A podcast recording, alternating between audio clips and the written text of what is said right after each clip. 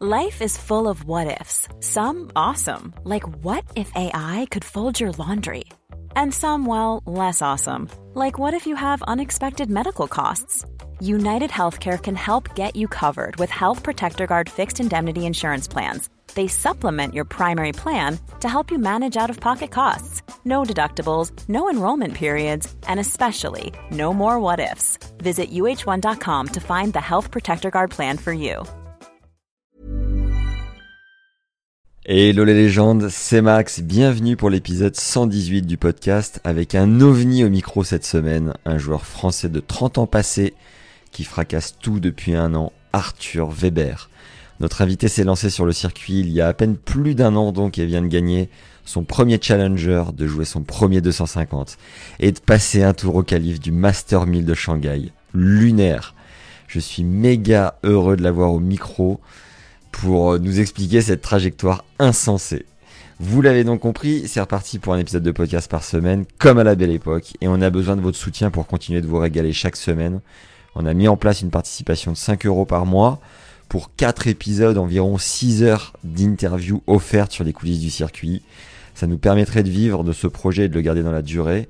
Vous avez le lien en description de l'épisode par avance. Un immense merci. Et pour les auditeurs les plus motivés, qui ont envie de progresser dans leur jeu, on a des cours en ligne sur la préparation mentale, physique et technique que vous pouvez retrouver en tapant formation.tennislegende.fr, formation avec un S. Place maintenant à l'épisode avec un mec brillant, réfléchi, posé et évidemment atypique. Je viens de passer une année complète sur le circuit et je vous garantis que j'en ai pas encore croisé un seul comme lui. Je vous laisse le découvrir.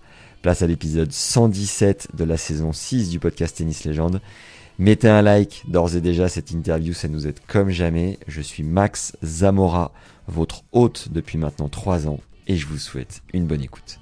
Alors, Arthur Weber, t'es né un 9 mai 92 à Montpellier, t'as 31 ans, et une fiche Wikipédia, mon gars, à la classe, tu sais qu'il a écrite ou pas? C'est une fan? Non, non, non.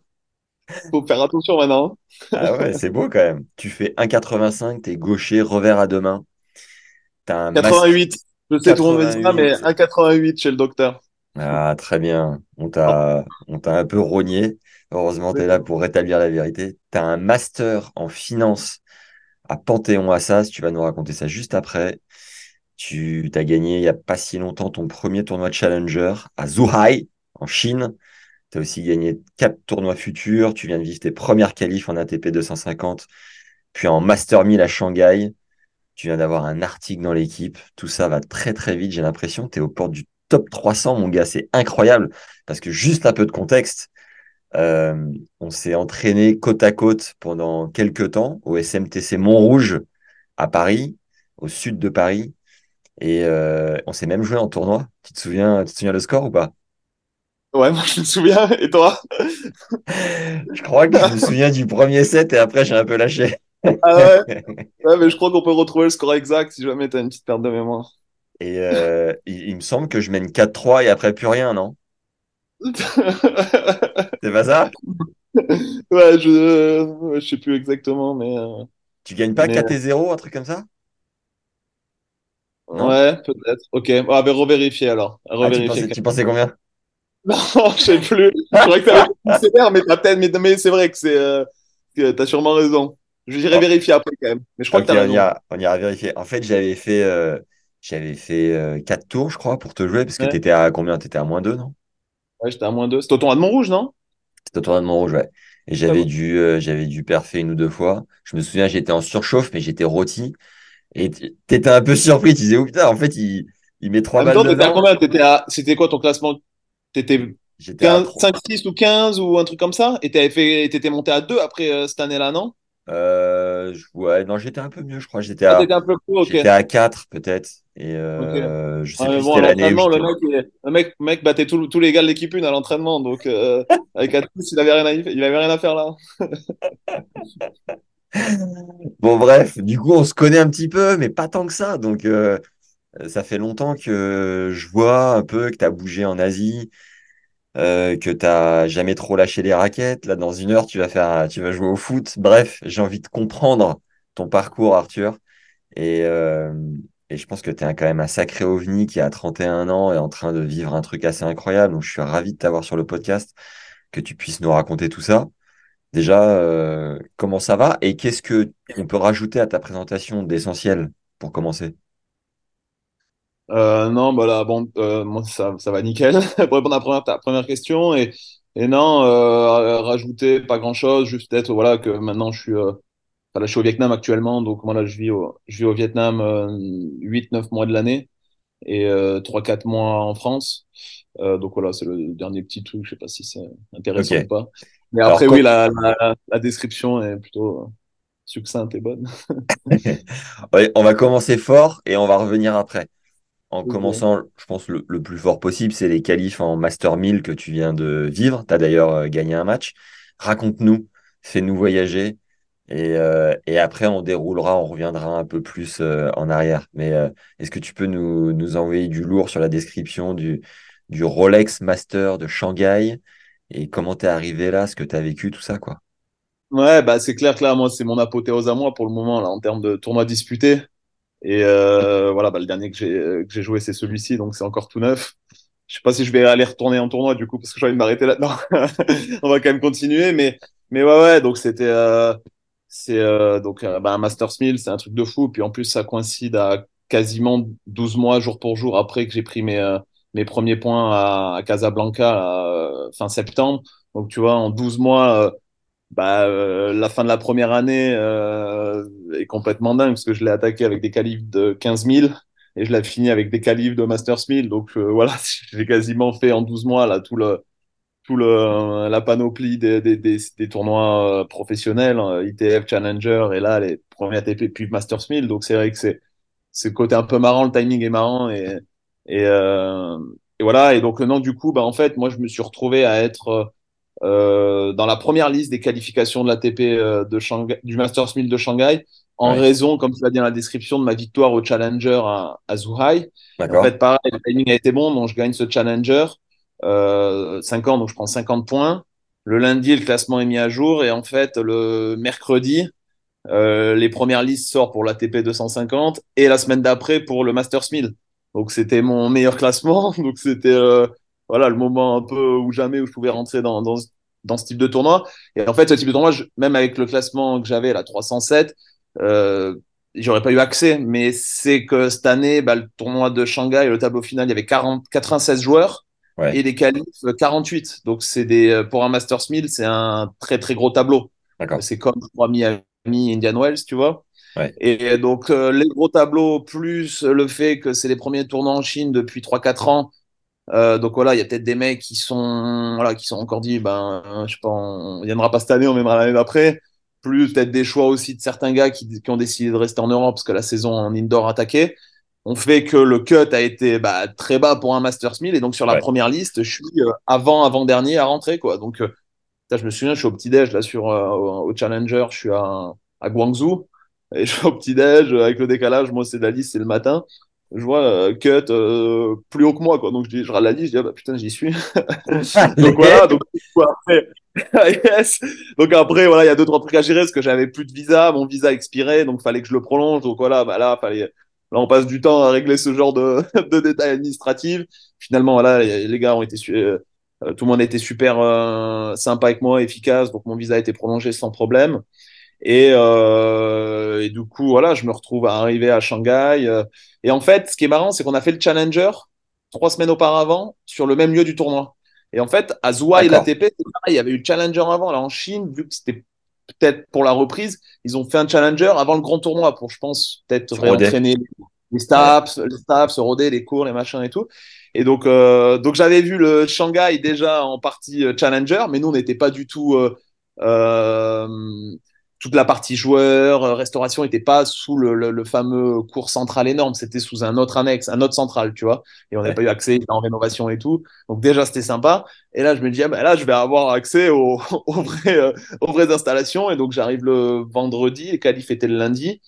Et donc, ouais, il l'avait bien décoré, il l'avait bien déguisé, le, le site, ça n'avait plus rien à voir avec le, avec le Challenger.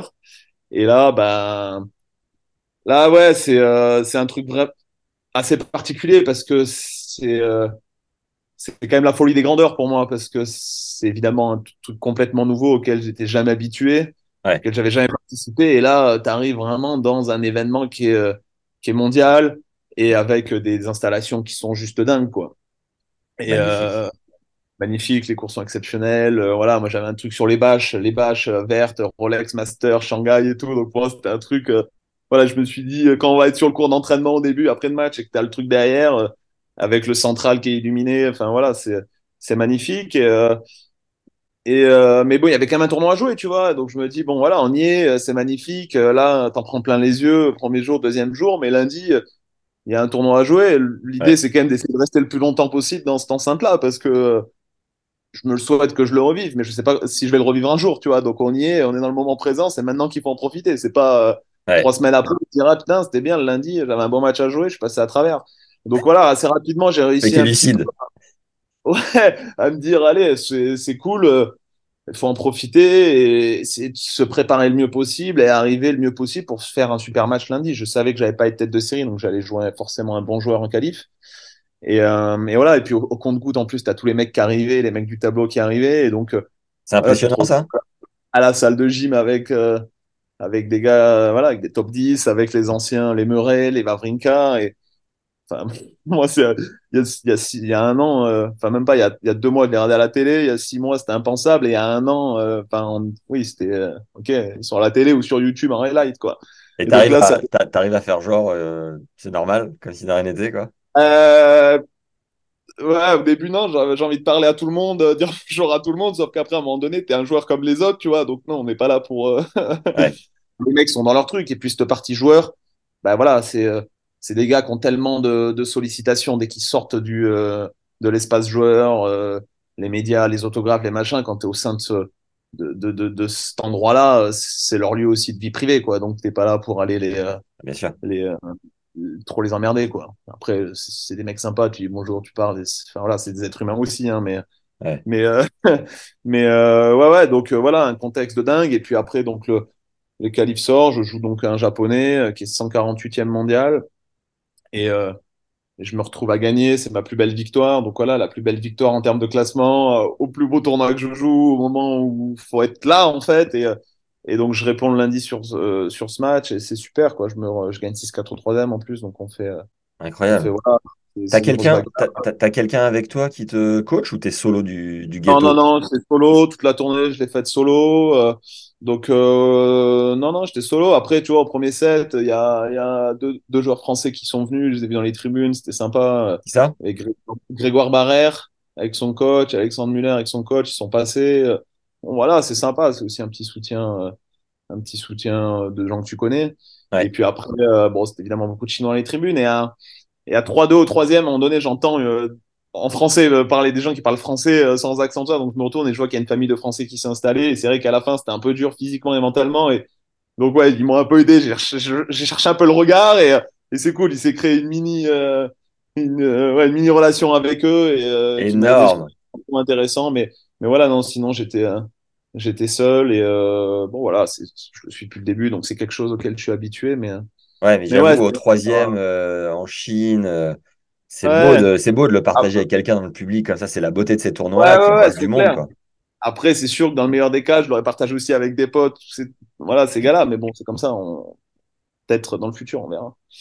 Donc, euh, donc Et voilà, tu, donc je prends le tour, euh, je sors, euh, donc il y a quand même une satisfaction parce que après coup, je me dis ah c'est sympa là, tu viens quand même de gagner un, un match de qualif en Masters 1000, donc c'est cool, mais bon il y a quand même un deuxième tour à jouer et, et une fois que tu gagnes un mec est 148, euh, bon bah voilà, il y a pas, moi, c'est un peu mon credo depuis le début, c'est que bah chaque match j'essaye de rentrer sur le terrain pour euh, bah, pour battre le mec en face quoi, ouais, euh, sans avoir peur, sans se fixer de limite, donc voilà je me dis il y en a quand même un deuxième à jouer et pour une qualif en Masters 1000, c'est aussi peut-être maintenant ou jamais, quoi. tu tu vois? m'étonnes, tu Et, m'étonnes. bah voilà, je, je fais un bon match aussi, globalement content. Après, j'ai des occasions que je saisis pas par rapport à la veille où j'ai été très efficace sur les points importants et je perds le match. Euh, Bon, après, voilà, c'est, ça reste une belle bagarre. Moi, j'ai tout donné. J'ai, voilà, j'ai joué avec mes valeurs, avec, euh, avec tout ce qui fait ma force depuis un an. Après, voilà, c'est un match de tennis. Il y a un vainqueur, il y a un perdant. T'es pas trop un- cramé pour ce deuxième tour? j'ai pas bien dormi. la veille, en fait, on est rentré, je suis rentré tard, j'ai pas très bien dormi. Mais bon, après, tu retrouves, euh, on a joué en fin d'après, donc j'ai réussi à me reposer quand même toute la journée. Et puis, tu retrouves de l'énergie. Hein. Quand tu es dans un stade, euh, un endroit comme ça, tu retrouves de l'énergie. Donc, non, non, non, physiquement, honnêtement, ça allait. Au second, j'ai un petit peu baissé, mais c'était peut-être aussi, euh, voilà, physiquement, émotionnellement. Et puis, puis c'est exigeant. Hein. C'est un jeune, là, un Australien qui a 19 ans, voilà, qui, qui, est évidemment un très bon joueur. Il est combien il est 290, mais tu vois, la semaine auparavant, en 250, il avait, il s'était qualifié, il avait battu euh, Borges qui est 80, et il fait 3-7 sur Moussetti. Donc voilà, le niveau, il est évidemment très proche. C'est un joueur qui va sûrement. Je lui souhaite qu'on le voit très rapidement à la télé, ce genre de choses. Mais, euh, mais voilà, donc du coup, fin de, fin, cinq jours magnifiques. Euh, euh, ouais, au contact de, de, de, ce qui se fait de mieux dans ce sport et euh, dans des, des, conditions incroyables, encore une fois. Enfin, y a... Et tu rentres, tu rentres, t'es vidé ou euh, tu, ou tu peux enchaîner, t'es comment? Quand je rentre d'où? De là-bas, euh, tu rentres chez toi après, non? Ouais, ben en fait, ça clôture une tournée de 9 semaines de tournoi, tu vois. Donc, ouais, euh, ouais en fait, j'étais parti le, le 10 août en Indonésie pour faire 2 25 000. Et après, euh, j'enchaînais sur quatre, euh, quatre challengers en Chine. Parce qu'en fait, le premier challenger en question, c'est celui que je gagne. Mais je rentre tableau final aussi parce que le cut est très bas en fait pour mon classement. Est, je suis 430 quand je rentre direct sur la première liste tableau final. Parce que c'est le mois d'août, tout le monde, beaucoup sont aux États-Unis ou un peu en Europe. Donc là, les listes sont faibles. Donc je me dis, bon, bah voilà, je rentre. Donc je fais deux semaines Indonésie, quatre semaines Chine. Je pars six semaines. Je me dis, c'est déjà énorme. J'ai jamais fait ça de ma vie. Mais bon, après, on est là aussi pour, euh, pour se découvrir un peu aussi. Et, euh, et en fait, le premier Indonésie, je le gagne, le 25 000. Euh, et après, j'enchaîne en Chine et je gagne le fameux 50 dont je te parle.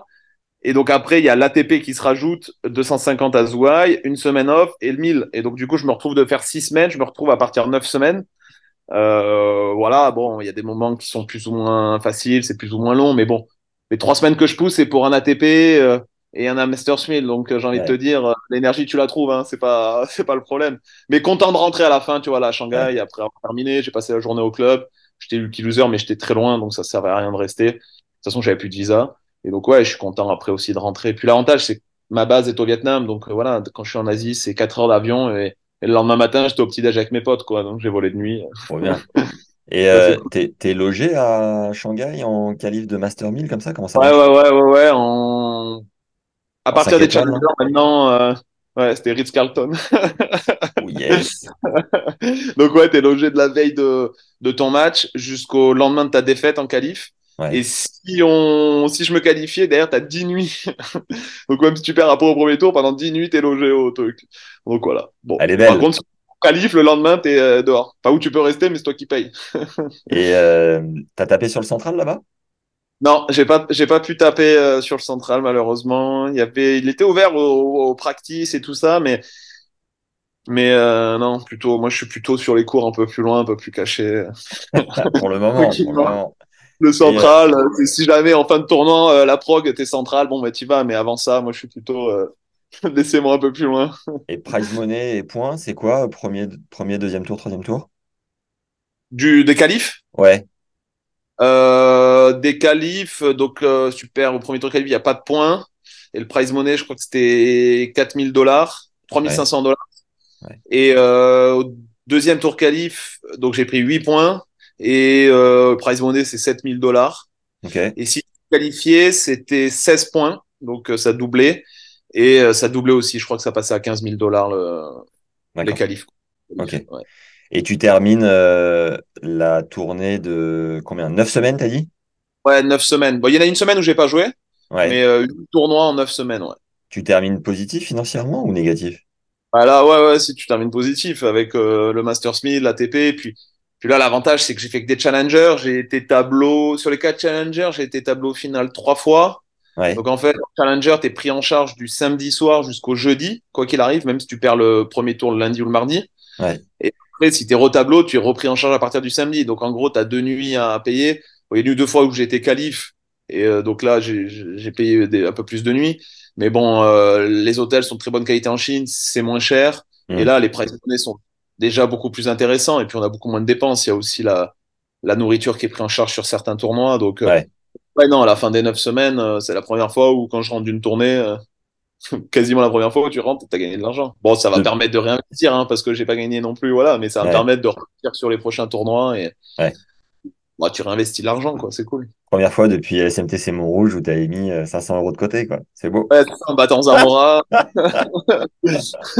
C'est la victoire sur Zamora qui t'a lancé. J'étais joueur du club, c'est pour ça, s'ils me payaient l'inscription, j'étais dans le rouge. hein. Du coup, tu fais quoi? Tu payes les cordages sur place et puis euh, Ouais, ouais, ouais, tu payes les, euh, donc les cordages. En ATP, tu payes les cordages et, euh, les, Et, les euh, nuits si jamais t'es plus pris en charge. Et après, en challenger, il y a les- le buffet le, le- le midi, généralement, tu payes, mais bon, ah, c'est un prix très raisonnable pour, euh, pour la qualité du euh, truc. Et après, si, tu payes les avions, le Ouais. déplacement en avion, tout ça, forcément. Et tu Et boire- payes le coach, la coach et tout ça, après, Bien voilà. sûr, bien sûr. Tu vas boire des verres le soir ou pas trop? Oh, ouais, quand je perds. Mais voilà, moi j'aime bien aussi, voilà, c'est aussi ça, ça fait partie aussi de cette aventure, c'est que tu voyages à travers le monde, euh, tu vas dans des villes dans lesquelles tu serais jamais allé de ta vie. Euh, voilà, moi j'aime bien aussi, euh, à chaque fois je vais visiter les endroits où je suis et à chaque fois, bah voilà, aller boire un petit coup le soir parce que euh, il y a toujours des trucs à voir, quoi. Il y a toujours des Bien gens à sûr. rencontrer. Euh, moi, Ouais. ça fait partie du, ça fait aussi partie de mon, de mon équilibre, en fait. C'est le but de ça aussi, quoi. Je peux pas rester hôtel, club, hôtel, club, je sais pas faire, quoi. Bah, ce serait même dommage, je trouve, pour moi. Bien quoi. sûr. Ouais. Génial cette intro, j'adore. Merci de nous avoir fait voyager à Shanghai et à travers l'Asie un peu. Euh, j'ai eu une chance incroyable en allant à l'US Open. Mon avion a été annulé et le lendemain, je me suis retrouvé surclassé à côté de Atman et son coach. Ok. Et, euh, il y a du coup euh, deux mois pile, il était, euh, il était 300e mondial. Et, et, euh, et il a explosé là. Il est top 150, ça marche fort. Il, il, il enchaîne les, les, les victoires un peu comme des perles. Et j'ai l'impression que, je sais pas, t'es un peu dans le, t'es pas loin, t'es pas loin de faire la même. Bon, je te le souhaite, on va voir, tu vois. Mais, mais ça a plutôt bien marché pour vous ces derniers mois. Et, euh, et sur le site de l'US, euh, Bastien, son coach, me dit euh, hier, je lui ai rentré dedans parce que. T'as dit quoi? Robin, je crois. Robin, Robin, ouais, heureusement que tu es là. Merci. Robin Boulet me dit je vais rentrer dedans parce que à ce rythme-là, il est en mode spectateur. Il va se faire cirer, il va faire- on va faire first, on va partir en Chine et terminer. On n'aura pas fait de tournoi. Donc, euh, je lui ai, je lui ai fait un petit électrochoc. Et toi, en fait, tu as l'avantage d'avoir 31 piges et de te connaître. Donc, l'électrochoc, tu te l'es fait toi-même à, Shanghai. Et ma, ma question, c'est à quel point tu te connais et euh, c'est cool pour toi, parce que tu nous as quand même dit, OK, à travers ces neuf semaines, on va aller se découvrir soi-même. Donc, qu'est-ce que tu as découvert sur toi, à quel point tu te connais? Et à quel point tu penses, à un moment donné, il va te falloir un coach pour aller chercher le next step? Grosse, euh, grosse question, grosse réponse attendue. Attention. Ouais, non, mais c'est intéressant. Et, euh, et déjà, sur, pour faire un- revenir au début de ta, ta question, euh, bah, Atman, moi, je l'ai rencontré et Robin, son coach, là, sur la tournée euh, de Challenger en Chine, parce qu'il n'est pas arrivé sur le premier que j'ai gagné. C'est peut-être pour ça que je l'ai gagné, parce que quand tu le vois jouer, il valait mieux qu'il soit pas là sur le premier. Ouais. Et après, je l'ai rencontré, et donc on a fait là les sept semaines quasiment ensemble, parce qu'on s'est super bien entendu. Puis, c'est deux bons gars, ils ont une super relation, et lui, c'est un très, très, très bon joueur. Euh, donc voilà, c'était la petite parenthèse. c'est, euh, C'était une belle rencontre. Et euh, donc pour revenir à, à ta, deuxième partie de question, donc ouais, ouais, c'est bah, comme tu dis, c'est de la, de la connaissance de soi un petit peu euh, continuellement.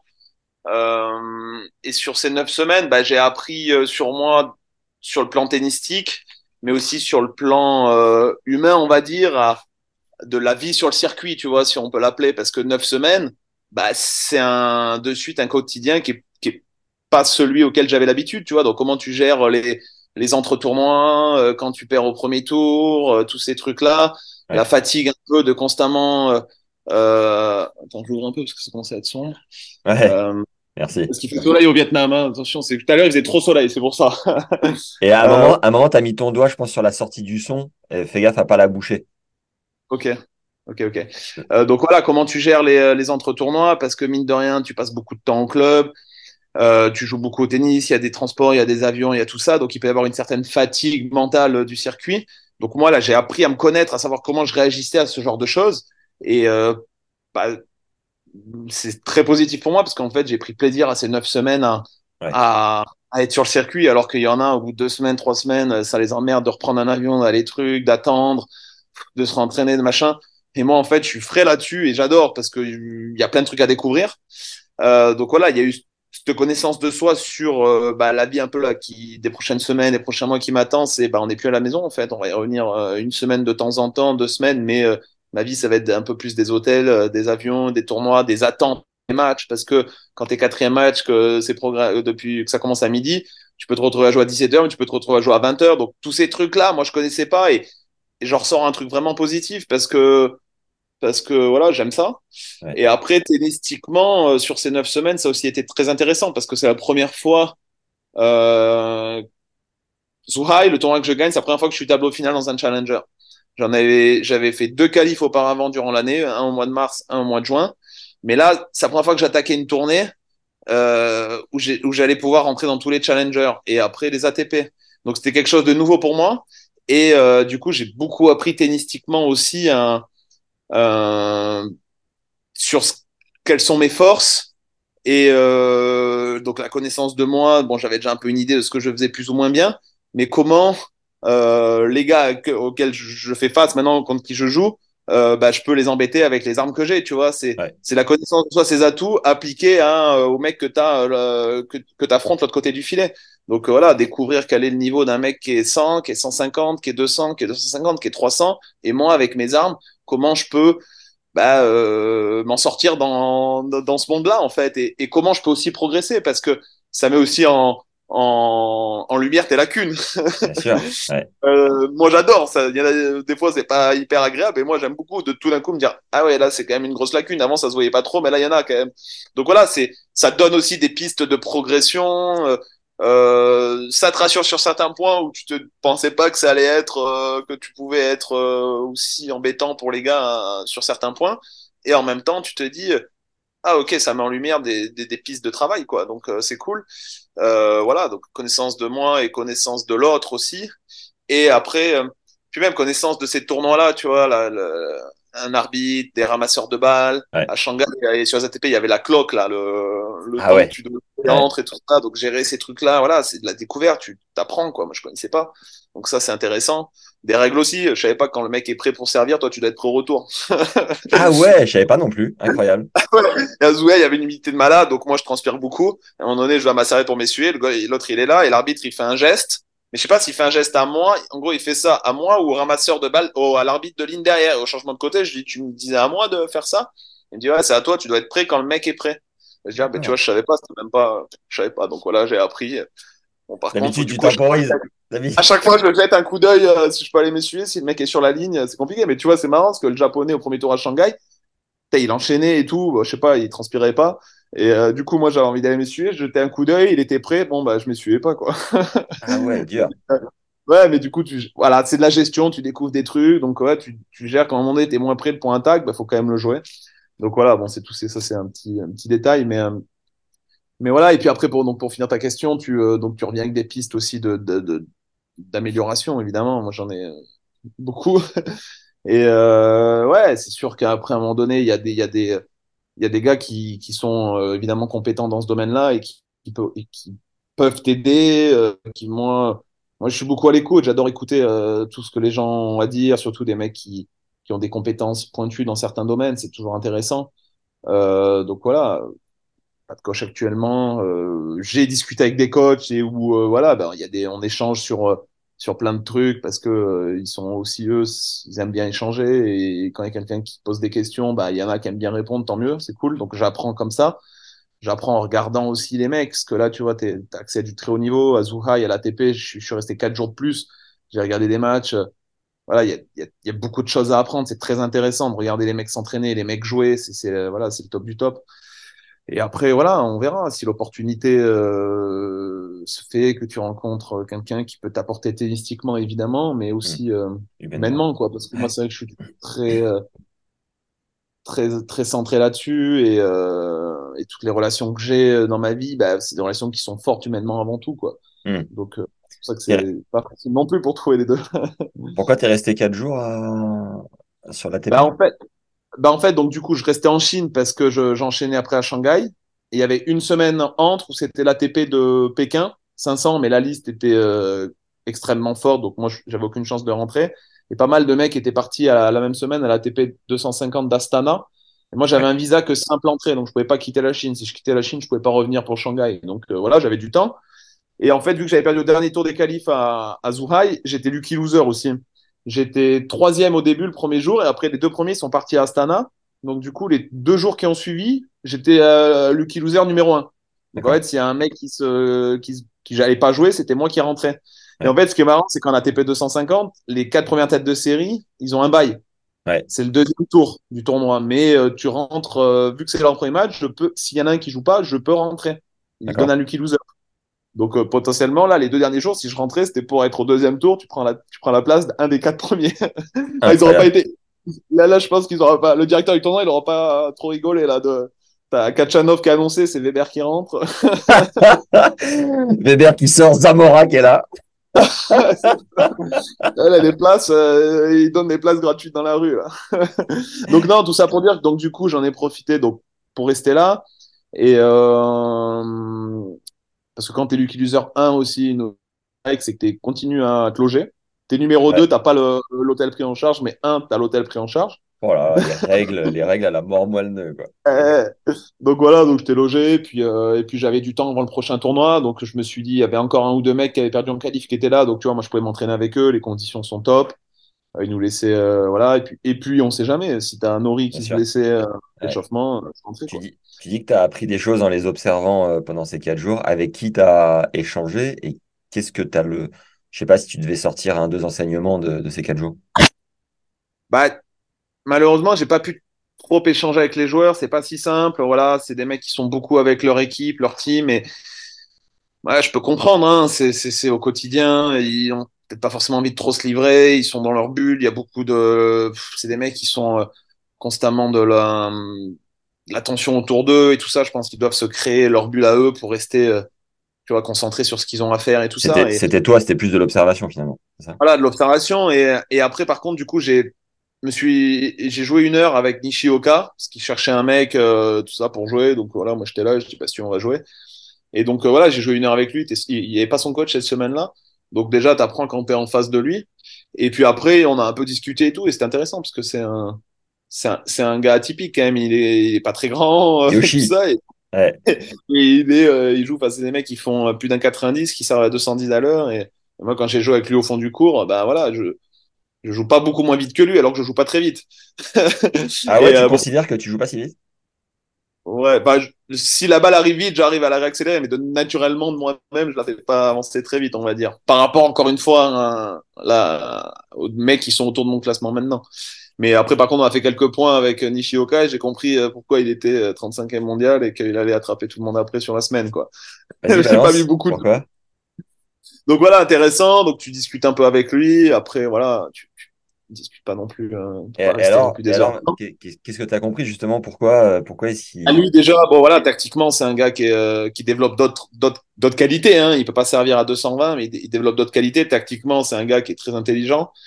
Euh, qui a des jambes de feu, il va très très vite et qui voilà c'est et après je suis allé voir ses matchs aussi du coup parce que j'étais sur place et donc le premier tour justement il joue contre Atman, ouais. euh, Terence 3-7 hein. Ouais, mais Terence met 6-0 au premier set. euh, Enfin, c'est parce que l'autre, faut lui mettre les 6-0 quand même. Et après, voilà, il baisse un peu. euh, Nishioka, il joue bien, il perd en 2-7. Alors 3-7, pardon, il perd les 2-7 qui suivent. Après, Nishioka, il joue euh, Harris, voilà, qui est un super joueur, qui le en 2-7, euh, 7-6, 7-6. Moment important, voilà, il, il y va, il, il y a peu d'occasions, il les saisit. Derrière, il bat Struff, derrière, il bat Karatsev et il perd en finale sur, sur Kachanov. sur des mecs qui les voient taper dans la balle. Tu te dis, mais euh, l'autre, il, il, il va se blesser. Enfin, faut pas qu'il le touche, ils vont, ils vont lui faire mal, tu vois. Mais non, mais c'est voilà, c'est hallucinant. Donc, il développe d'autres trucs. Il a un timing extraordinaire. Il bouge extraordinairement bien. Et puis, il est très intelligent. C'est ça qui est intéressant. Et après, j'ai aussi regardé un mec, euh, un match qui m'intéressait parce qu'il y avait Nori, donc bon, qui est gaucher, peut prendre à peu près la même taille. Bon, voilà, qui est évidemment extrêmement plus fort que moi. Mais dans le jeu, euh, il y a des trucs intéressants euh, chez Nori, tu vois. Et en fait, il jouait Paul Mans, un gars qui m'avait battu au dernier tour des qualifs et qui m'avait battu euh, la semaine auparavant de Challenger. Donc un gars contre qui j'ai pas trouvé la solution. Enfin, j'avais, je pensais l'avoir trouvé, mais en tout cas, j'étais j'arrivais pas suffisamment bien jouer pour l'embêter. Donc Ouais. je me dis, bah, c'est intéressant. L'autre, il est gaucher. Paul Mans, il a quand même des schémas bien, bien établis.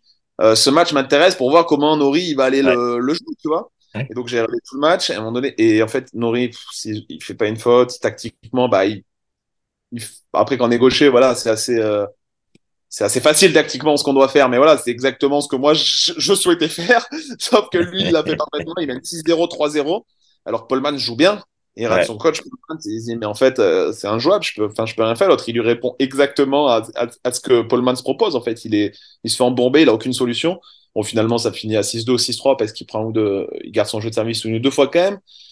Mais tu vois, par exemple, moi, c'était Paul Mans au service, que ça m'avait, euh, il m'avait gêné, j'arrivais pas trop à retourner et tout ça. Et Nori, en fait, il le retournait les doigts dans le nez, quoi. Et une fois qu'il l'avait retourné et qu'il était dans sa filière, c'était, l'autre était dans le filet, il pouvait plus en sortir, quoi.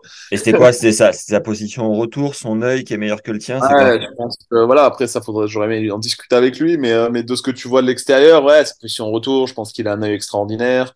Euh, il arrive à très bien lire le, le, le, le retour, euh, le service de Paul. Il a une super main, donc il arrive à bloquer. Euh, voilà, et puis après, une fois que l'échange s'installe en revers, euh, voilà, il, il, est bas sur les cannes, il dépose revers croisé à 3 cm de la ligne à chaque fois. Voilà, ça Attends. facilite le, le, jeu aussi. Hein. Il, va, il va mieux Cameron parce qu'il était un peu dans le trou euh, milieu d'année là. Il a dû remettre un peu dans, dans l'ordre les idées en ouais, place. Ouais, il a remis un peu dans l'ordre. Après, c'est tellement dur que ouais, les mecs, je pense qu'ils ont aussi des. Ouais, des hauts débats. Ouais. Et des débats. Hein. Pourquoi Nishioka était sans son coach cette semaine-là? Je sais pas, je vais pas demander. Pas. Je sais même pas s'il a un coach en fait, mais je me dis il en a un, c'est juste qu'il était pas là. Ouais. Euh, Peut-être qu'il a pas de coach, hein, j'en sais rien. Ouais. Ça me surprend. Je me suis retrouvé en face de lui euh, en last minute euh, à l'Open d'Australie. Je, je, faisais un événement Yonex et ils me disent il y a Tiafo, Nishioka, Chapovalov et Urkac qui arrivent, tu veux les interviewer? Je fais bah ouais, chaud, tu vois. ouais, ouais c'est ça, c'est comme ça que ça fonctionne. Hein. Je, dis à, je dis à Nishioka, du coup, euh, tu viens juste de signer chez Yonex. Euh, Qu'est-ce que tu penses de la raquette? Il fait quoi? Je joue avec depuis que j'ai 3 ans. je fais, ouais, bah nickel, c'est ce que j'ai dit, ouais. ouais, quelque chose près, à 2-3 ouais. mois, à 2-3 ans près, à 30 ans près. Ouais. Et, il me, et il me dit exactement ça. Il me dit I'm so short que je dois, euh, je dois vraiment réfléchir différemment de ces gars-là, je dois tout faire différemment. Et c'est marrant là bah, c'est évident, mais c'est marrant la, la lucidité et l'honnêteté qu'il a euh, d'en parler, quoi, tu vois, de dire euh, ouais. j'ai pas le choix, quoi. Ouais, Hyper intéressant. Euh, un truc, trois trucs intéressants qui m'ont euh, qui m'ont tiqué, c'est-à-dire j'ai trouvé des ressources pour garder de la fraîcheur dans cette tournée de, de neuf semaines. C'est quoi du coup tes Ouais. trucs à toi pour rester frais et bien récupéré et enchaîner Je sais pas si je dois la donner, ma recette. Hein. Non, mais c'est ce qui marche pour toi et peut-être pas Ah, forcément je, pour je rigole, je rigole, mais en plus, moi, j'adore euh, échanger, partager, mais en plus, je pense qu'il marche pour moi, fonctionnerait pas pour les autres. Ouais. Non, moi, la fraîcheur, c'est euh, c'est déjà un, éver- un éme- émerveillement. Ouais. Je suis- franchement, au quotidien, là, ces tournois-là, je suis émerveillé constamment dès que j'arrive sur le site, je vois les Wow. conditions, les joueurs, je me dis, putain, c'est cool, quoi. Mais Donc même, même, même en chal, Ouais, même en tchal, attends, hein, je vais pas commencer à dire en tchal, euh, ouais, attends, là, il y a que des mecs qui sont, euh, c'est un niveau de dingue. Donc voilà, au quotidien, je suis émerveillé. Et euh, si à un moment donné, j'ai envie de sortir un peu du tennis, parce que voilà, c'est quand même euh, prenant, c'est toute la journée. Comme je t'ai dit tout à l'heure, moi, j'adore, euh, j'ai voyagé depuis que je suis assez gamin, j'adore voyager, j'adore découvrir. Je suis plutôt curieux, donc j'adore être surpris, tu vois. Et donc, bah, l'avantage, c'est que, voilà, encore une fois, on est dans des endroits où on est quasiment jamais allé, ou si on est allé, bah, c'était il y a peut-être très longtemps. Euh, donc voilà, c'est de la découverte. Donc dès que je suis un peu, je vais être un peu off tennis, boum, allez, je prends une journée, une journée et demie, une soirée, et je vois rien, je vois pas le tennis, je vois pas un genre de tennis, je vois rien, et je vais, Hmm. et je vais me balader, euh, je vais, euh, je sais pas, prendre un train euh, pour aller vérifier comment sont les trains, les métros dans les grandes villes, euh, voilà, tous ces trucs-là. Tu vas bouffer, tu vas, donc voilà, tu, tu descends, tu, tu, tu vois autre chose. Souvent, bon ben voilà, quand t'es un peu euh, ok pour la rencontre, tu vas rencontrer quelqu'un sur une journée, tu vas échanger et tu vas apprendre en fait, tu vas apprendre une histoire. C'est ça qui est cool, c'est que chacun a une histoire. Et euh, bah, au fin fond de la Chine, l'histoire elle est souvent différente de la mienne, donc euh, j'apprends des choses ou, ou de l'Indonésie ou peu importe. Donc voilà, je fais un je fais un off tennis complet. Euh, voilà et euh, et après généralement on- donc c'est quand j'ai perdu que je fais ça. Donc après, tu as une journée de voyage parce que tu changes de tournoi. Maintenant, Challenger, c'est souvent, contrairement au futur, c'est souvent dans des endroits différents. Donc tu vas voyager. Moi, j'aime bien. Euh, les transports, c'est quelque chose d'intéressant dans des pays, je trouve. donc voilà, tu te fais, ta... sauf si c'est des aéroports, mais euh, si c'est des métros, des trains, c'est marrant. Euh, donc voilà, ou les taxis aussi, très intéressant les taxis. Et, et donc, et donc du coup, tu te fais une journée de transport et puis après, tu arrives voilà dans une nouvelle ville, tranquille. Et le lendemain, boum, on repart euh, découverte, un nouvel endroit. Euh, tu vas taper avec d'autres mecs et puis après, boum, t'as switché, t'es dans le t'es dans le tournoi, tu vois. Donc ouais, c'est c'est off via via les visites ou ouais, c'est peut-être pas grand chose. Des fois, tu vas lire un bouquin dans un endroit sympa, tu as trouvé un spot sympa, boum, voilà, tu lis un bouquin et tu es tout seul, t'es, euh, ou pas tout seul, mais tu es, euh, es, en dehors de, de cette bulle. Parce que c'est vrai que c'est une bulle, quand même. Hein, et euh, j'ai toujours eu besoin d'avoir un peu d'espace. Ouvre un peu là qu'on voit, le, qu'on voit la luminosité. Je sais pas si tu peux pousser le, le rideau. Voilà. Ouais, nickel. Oh, sympa quand même la vue. T'as une piscine dans les parties communes C'est la piscine de la résidence, ouais. C'est beau ça. Trop bien. Euh, autre euh, point qui m'intéresse, même si tu vas pas tout nous donner, les quelques lacunes qui ont été mises en lumière euh, sur lesquelles tu dis bah ouais, il faut que je bosse là-dessus parce que à top 200, top 150, c'est trop mis en lumière quoi. Bah déjà, c'est ma première balle de service. Voilà, j'ai pas j'ai pas de points gratuits au service et là les mecs voilà, le service c'est l'arme numéro un. Euh, même Yoka, en fait, il se fait très peu briquer parce que même s'il sert pas à 220, il a des zones qui sont extraordinaires. Il, il est très malin sur ses changements de, de, sur ses variations au service. Et puis voilà, les zones, quoi. Donc voilà, moi, ma balle, elle va, première balle, va pas suffisamment vite et elle a pas des zones suffisamment bonnes. Donc voilà, c'est vraiment ça pour moi le, le, plus gros travail. Et après, c'est euh, d'essayer de prendre la balle un peu plus tôt en coup droit et d'être plus agressif. Euh, là, c'est les deux trucs qui, euh, je pense, me permettront à un moment donné de continuer à, à progresser et essayer d'aller rivaliser avec, euh, continuer à rivaliser avec les gars auxquels je, je, suis confronté aujourd'hui, puis un peu plus haut si j'ai la chance d'aller euh, d'aller plus haut, quoi. C'est deux grosses pistes, quoi. Après, il y a toujours deux, trois petits autres trucs, hein, mais, mais déjà, c'est deux gros, quoi, on va dire. Et ton plan sur le service, c'est quoi? Tu y vas, tu fais des, du panier, tu fais du renfort? Ouais, bah là, là, là, ouais, ouais, là, je fais un peu de panier. Euh, j'ai essayé de faire un peu de salle, un peu de muscu. J'ai un pote qui, voilà, qui, qui en échange beaucoup, qui, qui m'aide là-dessus. Donc, euh, bon, par contre, le problème, c'est que j'ai fait une séance de squat lundi. Là, ça fait quatre jours, je peux plus marcher. Donc, euh... j'avais jamais fait ça de ma vie. Là, j'en ai... Et en fait, du coup, je sais pas si c'est le... si c'est la bonne direction. mais, euh, mais non, ouais, je suis à l'écoute. Moi, j'ai envie de, encore une fois, de, de chercher à progresser. Donc, tous les petits trucs qui vont euh, essayer de multiplier un petit peu là les les les, euh, les réglages, les euh, les champs des possibles pour essayer de progresser là-dessus. Et puis peut-être que je progresserai jamais, j'en sais rien, mais en tout cas essayer de se donner les moyens de de, de progresser, quoi. On verra. Et au contraire, les forces euh, que tu as que as notées où tu t'es dit ah ouais, je suis je peux capitaliser là-dessus, c'est quoi? Ben, on va dire que l'intelligence de jeu, je sais pas si c'est un peu, un peu prétentieux de dire ça, mais, mais euh, oui, du fait en fait que j'ai pas un coup qui pète énormément, j'essaye en fait de, de réfléchir à quelle balle, enfin comment offrir une balle qui est la plus embêtante pour mon adversaire.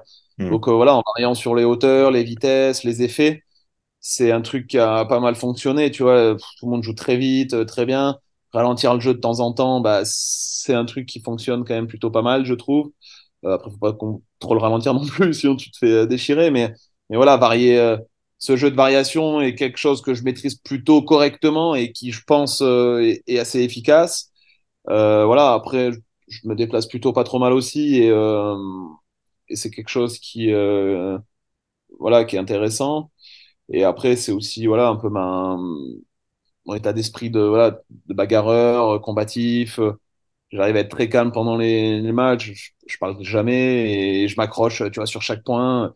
Après, maintenant, au niveau, il s'accroche tout sur chaque point. Attention, hein, là, c'est fini, hein, ce tri, il est fait. Mais, mais voilà, j'essaye de, de jouer, d'avoir des valeurs fortes et de, et de les mettre, euh, et de les mettre, et de les utiliser sur le cours, quoi. Et euh, ouais, je pense que c'est ce qui fait ma force euh, un peu euh, aujourd'hui, quoi, cette capacité un peu à changer euh, les vitesses, les balles, voilà, un coup droit qui est plutôt un peu plus haut, un revers un peu plus à plat. Bon, Yes. Essaye de Euh, trouver. ah ouais. Et À la coup. Zamora, quoi. euh, monter à contre-temps comme on peut, quoi. Voilà, de temps en temps. La tu, musculière. Non, moi, je le fais pas, mais toi, tu le fais, toi. quand tu, quand tu ralentis le jeu, tu fais quoi? Tu fais un, tu fais un rond, euh, tu, Ah, slice, slice en revers ou rondelle, la rondelle du gaucher euh, vilaine, mais euh, haute et euh, lente Ouais, sur le revers du gars, quoi. C'est plutôt ça, ouais. d'accord. Euh, les quelques coachs avec lesquels tu as parlé, tu peux nous filer des noms ou pas? Ouais, bah, j'avais eu une discussion super intéressante. Bah, c'était, c'était sur le premier qualif de Challenger que j'aurais souhaité participer, auquel j'aurais souhaité participer, mais je m'étais retrouvé, euh, je suis allé, c'était en Inde. Il y avait une tournée de trois tournois. Euh, le premier, euh, je peux pas le faire parce que j'avais un problème de visa. Le deuxième, j'y vais. Et je suis euh, 7 ou 8 en liste d'attente à quelques jours auparavant. Et celui d'après, pareil. Mais je me dis, allez, je suis au Vietnam, c'est pas très loin, j'y vais. Et donc ça s'enlève, ça s'enlève petit à petit. Je me retrouve à être euh, premier ou deuxième euh, liste d'attente à pas rentrer. Ouais. Donc un peu dommage. Mais voilà, encore une fois, c'était la première fois que j'arrivais sur un challenger. Donc je voyais les mecs jouer, je voyais les mecs s'entraîner. Et euh, j'ai rencontré Emmanuel Planck, Ouais. qui était là avec, euh, avec, Mpchi. euh, avec Mpechi et avec euh, Sean euh, Quenan. Ouais. Je sais pas comment on le prononce. Ouais, c'est ça. Et, euh, et voilà, et on s'est retrouvé à un moment donné à être assis au Player Lounge et à discuter pendant euh, deux heures. Je crois qu'on est resté deux heures ensemble. Donc c'était voilà, c'était super. D'un mot, ça en finit à discuter pendant deux heures. Donc c'était c'était très riche parce que voilà, c'est évidemment un mec euh, donc, euh, beaucoup le connaissent et avec une entraîneur euh, extrêmement riche. Donc voilà, c'était très intéressant. Et et après là sur la tournée en Chine, il y avait un Argentin que j'ai rencontré euh, qui, est- qui coachait un Américain qui m'a battu d'ailleurs au deuxième challenger. Euh, donc voilà, il était là sur le premier match, j'ai vu, puis après de fil en aiguille, on est venu à discuter. Et c'est un gars qui avait beaucoup bossé, euh, pareil, qui a eu un parcours atypique, assez intéressant, qui a joué, qui était euh, fort jeune, mais qui grosse blessure à l'épaule et qui s'est blessé. Donc il a coaché très tôt, il a coaché des, des, des super joueurs argentins là qui sont dans les 100. Et petit à petit, voilà, c'est un mec avec qui on a échangé et c'est intéressant parce que lui, c'est plus l'approche argentine du coaching. Ouais. Et euh, donc là, il venait avec un joueur américain sur dur en Chine. Donc voilà, c'est un peu euh, très différent de ce que euh, de leur méthode à eux, tu vois, et euh, et euh, de leur quotidien de tournoi et tout ça. Mais voilà, c'est un- il y a plein de trucs à, à apprendre avec justement son approche un peu plus terre battue, un peu plus euh, Ouais, ouais. sur des jeux différents euh, à appliquer au dur. Et, et voilà, pareil, on a dû rester une heure et demie, deux heures à discuter. C'est passionnant. C'est des mecs qui sont, euh, Énorme. c'est des mecs qui ont des, qui ont des, ouais, des connaissances de dingue, quoi. Et après, même, il y a plein de, plein de coachs. Enfin voilà, là, c'est des coachs plus ou moins connus, mais, mais où on a discuté plus ou moins longtemps. Mais tu vois, même Robin euh, Boulet, euh, voilà, on, discute pas mal ensemble. Et, c'est, voilà, c'est un gars qui a, c'est super intéressant parce que lui, il a été à 3-6 au tennis, donc il a pas du tout cette expérience euh, du haut niveau que les autres ont, mais il fait un super boulot avec Terence. Et, voilà, il a, Jewelry isn't a gift you give just once. It's a way to remind your loved one of a beautiful moment every time they see it. Blue Nile can help you find the gift that says how you feel and says it beautifully with expert guidance and a wide assortment of jewelry of the highest quality at the best price. Go to BlueNile.com and experience the convenience of shopping Blue Nile, the original online jeweler since 1999. That's BlueNile.com to find the perfect jewelry gift for any occasion. BlueNile.com. il s'est formé avec des mentors et tout ça. Et donc, euh, quand on parle tennis et euh, lui en- avec son approche coach, c'est super intéressant aussi de Mm. d'avoir sa vision des choses. Et, euh, donc voilà, il y a, il y a, il y a- en fait, c'est ça qui est, euh, ça qui est cool aussi sur le circuit là que je découvre, c'est que il y a des gars avec des histoires différentes, avec des parcours différents, et en fait, quand tu vas un peu piocher un peu de partout, putain, tu peux te faire une, euh, une salade assez intéressante. M'étonne. Et euh, Greg Barrère, Alexandre Muller, comment t'es devenu pote avec eux?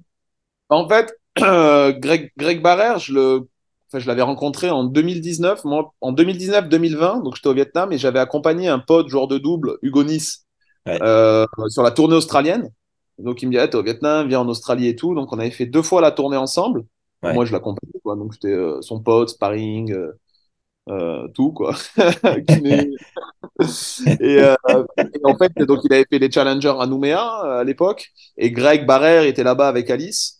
Et en fait, euh, moi je jouais à la pétanque avec Hugo, là, un hôtel super sympa Nouméa. Et puis euh, Barrère et Alice étaient venus, ils pensaient qu'ils étaient des joueurs de pétanque alors que c'est des Parisiens. Enfin bon, un truc euh, complètement absurde. Et donc ils commencent à voilà à nous chauffer et ils veulent nous défier. Et donc, bah, on les a évidemment invités à se joindre à la partie. Donc, bon, je crois que la première, ça va très vite. Et après, euh, revanche, machin et tout, avec un petit pari en jeu. Revanche, bon, ça a duré peut-être moins longtemps que la première. Et euh, donc, voilà. Et donc, du coup, on a appris à se connaître comme ça. Après, eux, ils étaient sur les qualifs de l'Australie. Et euh, donc, c'était sympa. Et puis, l'année d'après, l'année d'après, Greg était pas là, mais Alice était là, quand t'as Alice. Et donc, voilà, c'est bah, des rencontres. On, on, avait sympathisé et tout ça. Et puis, puis Greg Barrère, après, moi, je les avais plus, plus jamais, enfin, je les avais pas revus, ces gars-là. Et, mais Grégoire, il m'avait envoyé un ou deux messages cette année euh, via les réseaux sociaux, donc c'était sympa. C'était voilà, des fois il y a des gens tu les rencontres pas pas longtemps, mais rapidement tu as un bon feeling. Et... Donc voilà, quand je l'ai revu là à Shanghai, c'était marrant. J'ai dit putain, ouais. tu je revois, mais là dans le vestiaire joueur, je suis plus avec le badge coach, je suis avec le badge joueur. C'est incroyable. Pour ça, c'est euh, cool. voir son match, c'était sympa. Et Hugo, tu le connais d'où Hugo Nice? Hugo, euh, en fait, on a un pote en commun euh, quand on était gamin. Moi, je suis de Montpellier, un très bon ami à moi du tennis qui était sur Montpellier, qui était parti sur euh, Evian euh, pour euh, parce que ses parents avaient déménagé et donc il n'y avait pas beaucoup de joueurs là-bas, donc il avait rencontré euh, Hugo, ce, ce gars-là. Et donc via ce, pote-là, moi des fois j'étais allé le voir en vacances à Evian et j'avais rencontré Hugo, mais on était pas devenus ex extrêmement proches en fait, on se connaissait mais sans plus. Et puis une, une deux années, il était venu à l'ATP à Montpellier. Moi, ouais. j'étais sur place, donc voilà, on était resté en contact. Donc, je dis, ah, bah, t'es là, je suis là, je viens de voir et tout. Et donc, j'étais allé le voir sur une semaine à Montpellier. Et donc là, ça nous avait rapprochés, on avait échangé un petit peu plus souvent. Et puis, voilà, je te dis, il me dit euh, la tournée, chaque année, il faisait la tournée avec euh, un pote à lui, souvent en Australie, parce que c'est vrai que c'est une longue tournée. Puis ouais. c'est sympa aussi. Euh, amener quelqu'un, c'est quand même intéressant. Euh, pour des gars qui sont passionnés de tennis et tout ça, ou des coachs, enfin voilà, c'est très intéressant. Et donc là, il me dit, ah, bah, t'es au Vietnam, euh, c'est pas très loin, euh, moi j'ai personne sur cette tournée, allez, go, si t'es chaud, on y va ensemble. Et donc j'ai dit, allez, cool. Donc on s'était retrouvés et on se connaissait, mais là, on passe, tu passes de t'envoyer un message tous les trois mois à passer un mois, 24 heures sur 24 ensemble. Donc, il y avait aussi une part un peu de découverte. Et, et là, on s'est rapprochés, on est devenus vraiment potes. Et depuis, on est, euh, voilà, dès qu'on peut, on est en contact. Et là, ce qui est cool, en fait, tout à l'heure, je te disais, entre Zhuhai et Shanghai, ouais. il y a eu une semaine off. Et en fait, lui était en double à Pékin. Donc, moi, je suis allé le voir à Pékin sur ma semaine où je jouais pas. Et, et là, on a repassé trois, quatre jours ensemble. On était à la chambre ensemble. On s'est entraîné ensemble. J'ai pas pu le voir parce que j'ai dû partir à Shanghai avant. Mais voilà, ça faisait un an et demi qu'on s'était pas trop vu. Donc, euh... ah, c'est trop cool. Et, euh, et, du coup, à, à Shanghai, euh, je vois euh, Greg qui fait une story pour t'encourager. Ouais. Tu as un article dans l'équipe à ce moment-là. Ça s'emballe un peu le les réseaux sociaux, la notoriété autour de toi. Ah, il, y a, il y a un truc qui se passe Tennis Legends, Zamora qui m'appelle. J'avais oublié que ton blaze sur, sur Insta, c'était Turpad. C'est quoi ce nom d'ailleurs? Ça, c'est secret. Par contre, alors, je t'ai dit des trucs, euh, je, voilà. Mais ça, je l'ai encore jamais dit à personne. Donc, c'est pas. Là, je suis désolé, mais c'est pas à toi que je vais le dire. Oh, salopard C'est vraiment un salaud. en privé, peut-être, mais là, c'est trop dangereux. Là. Faut rester. Euh, et euh, ouais, non, mais c'est sûr que c'est pareil. Encore une fois, ça s'inscrit dans cette, dans cette aventure-là qui est complètement dingue. Moi, l'équipe, je suis abonné depuis que j'ai 10 ans. Euh, là, au Vietnam, euh, tous les matins, je la lis en format numérique. Et, le, et, le, samedi soir, je suis dans ma chambre d'hôtel, je vais pour aller me coucher et je reçois un message sur Insta. Journaliste l'équipe et tout. J'ai vu ton nom sur la liste de, des, des joueurs de Shanghai. Je viens de lire ton histoire un peu. J'ai envie de faire un papier. Et j'y réponds, je dis ouais, ouais, je connais votre journal. bah ouais, avec plaisir, go. Et donc on s'est appelé, on est resté 40 minutes au téléphone et Ouais, c'est une discussion qui est sympa. Et derrière, elle me dit, bah, je le soumets à la direction. Finalement, l'article passe. Ouais, c'est. Euh... Ouais, Test Legend, c'est évidemment cool.